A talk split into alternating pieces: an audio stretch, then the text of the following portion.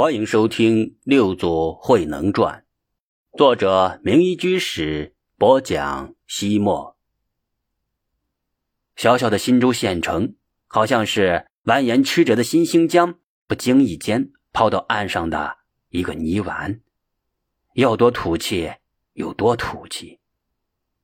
它虽然名字也叫州，却属广州管辖。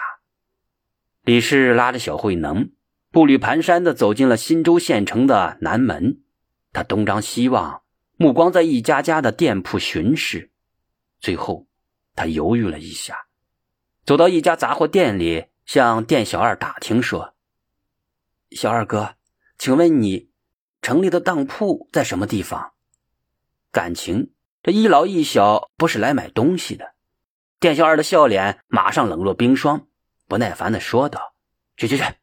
打听闲事的，别出去，走走走。李氏拉上慧能，刚要转身离去，这时，从里面走出了一位中年的妇身，他是杂货店的老板，名叫安道成。他喝住店小二，对李氏说道：“老嫂子，你是从乡下来的吧？”李氏说：“是啊，是啊，俺娘俩是下芦村的，孩子他爹病了。”没钱抓药，想到当铺里。安道成说：“你沿着这条街一直向前走，到第三个路口向东，然后再向北拐，然后。”李氏十分尴尬的笑着问：“请问哪边是北呢？我有些转晕了。”安道成刚要伸手给他指示方向，想了想说。算了算了，我还是领着你们去一趟吧，省得你们娘俩走冤枉路。李氏千恩万谢，跟着安道成来到了当铺。当铺的柜台很高，李氏的身体又那么的瘦小，他吃力的举着胳膊，才把一包衣服递了上去。掌柜从包裹之中抖出了一件半新的官服，居高临下虎视着李氏。你你这件官服从何而来呀？是不是从衙门偷的？说。李氏十分倔强的说道：“我们鲁家虽穷，但是宁可饿死，也不偷人家东西。”当铺掌柜拎起官服，咄咄逼人的问道：“不是偷的，你们一个平民百姓家哪儿来的官服？”李氏说：“我家老爷曾在北方为官。”当然有官服了。掌柜反复掂量那件官服，这件官衣与县衙里大老爷一样。看来你家老爷曾做过知县，为官一任，赴过三北经商。你们既然是官宦人家，还用古衣度日？李氏叹了一口气，无言以对。这时，一旁的安道成对当铺的掌柜双手合十，说道。大掌柜，十七八年前，有一个官儿从中原贬到咱们新州，看样子这娘俩就是他的家人。我看你就别为难他了。大掌柜边收拾衣服边咕哝道：“将近二十年前就削职为民了，穷的揭不开锅，还一直保留这官服做什么？”李氏接过了几块碎银，在安道成的指点下。拉着慧能走进了中药铺。这是小慧能生下来之后第一次到城里。高高的龙山依旧云蒸霞蔚，气象万千，而山下的卢家小院失去了往日的活力。慧能安安静静的坐在屋檐下，用扇子扇着一只小泥炉熬药。室内，陆行涛将我朱床，一动不动，死尸一样。半晌，才能看到他的眼球转了转，两颗硕大的泪珠无可奈何的从眼角滚落下来。李氏给他擦了擦额头的冷汗，劝慰说：“老爷，你想开些。”卢行涛一脸的痛苦，一脸的愁云：“夫人，复之无望，返乡无时，我能想得开吗？”李氏说道。不当官就不当呗，当官有什么好？天威难测，时事难料，整天提心吊胆的，一不小心乌纱帽就丢了。”陆行涛说道。“可是我十年寒窗苦读，满腹经纶文章，不做官，怎么施展平生抱负？大丈夫生于私事，理当治国平天下，万古流芳。”永在史册。再说，我这样被罢官流放，是鲁家列祖列宗蒙羞。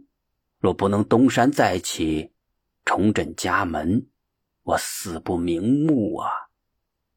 鲁行涛剧烈的咳嗽起来，身子抖个不停，喘不上气来。李氏边给他捶背，边悲伤的呼喊：“老爷，老爷！”鲁兴涛总算将一口带血的浓痰吐了出来，喘息着说道：“老爷，我鲁兴涛是谁家的老爷？平头百姓一个，只能喊人家大老爷。”他时而狂笑，时而痛哭，如疯如癫，折腾了半晌，才昏睡过去。院子里。熬药的小慧能似乎陷入了某种剪不断理还乱的思索中，脸上的表情极为的茫然。他手中的蒲扇有一下没一下的扇着风，却并没有扇到炉子的进风口上。李氏在室内喊道：“能儿，药熬好了吗？”慧能浑然不觉，苦思冥想如故。李氏又叫了两声，仍不见答应。便从室内走出来，他看见慧能正在发呆，便用竹棍轻轻的敲了他一下。慧能一惊，大梦方觉，愣愣怔怔的问：“什么事，娘？”李氏没好气的说：“什么事？你说什么事？让你熬药，你的魂儿跑哪儿去了？”慧能这才发现炉火快熄灭了，他忙往泥炉里添了几根木柴，一边扇风，一边问道。娘，爹的那件官服为啥一直保存到现在呢？李氏说道：“你爹一直幻想着能够官复原职，穿上它回范阳，所以宝贝似的护着。家里几天没米下锅，他也不让去当。”慧能关切的问：“现在咱们将它当了，以后还能要回来吗？”李氏长长的叹了一口气。要回来干什么？你爹他是做梦嘞！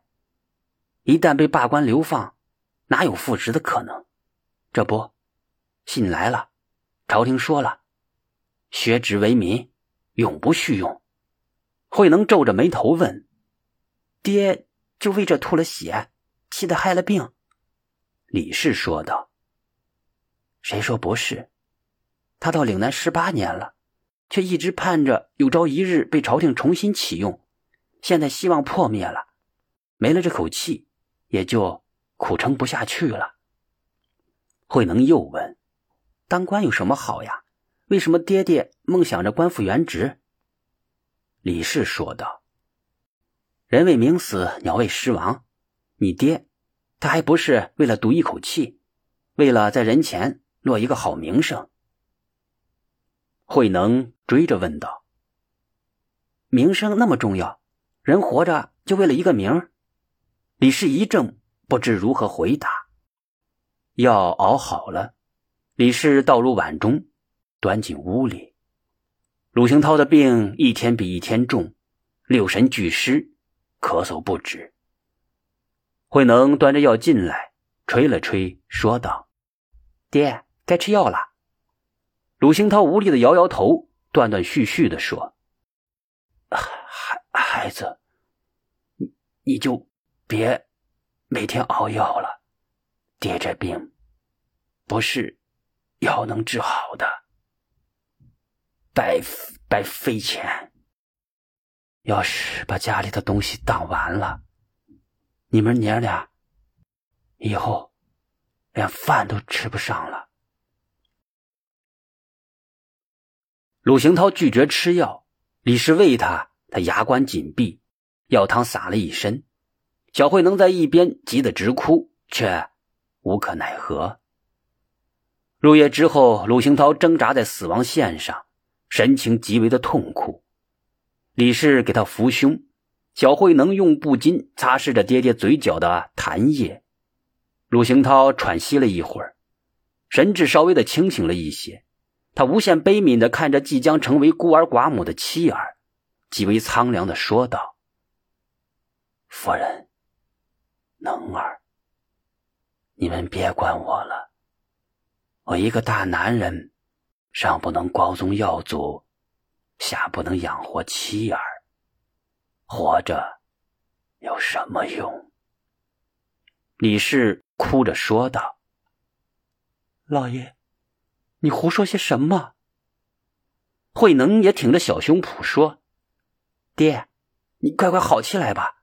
以后我是大孩子，我帮你种田干活。”鲁兴涛灿然一笑：“我活着。”白白拖累你们，可死了，又剩下你们孤儿寡母，今后的日子可怎么过呀？一家人抽泣不止。窗外风雨交加，电闪雷鸣。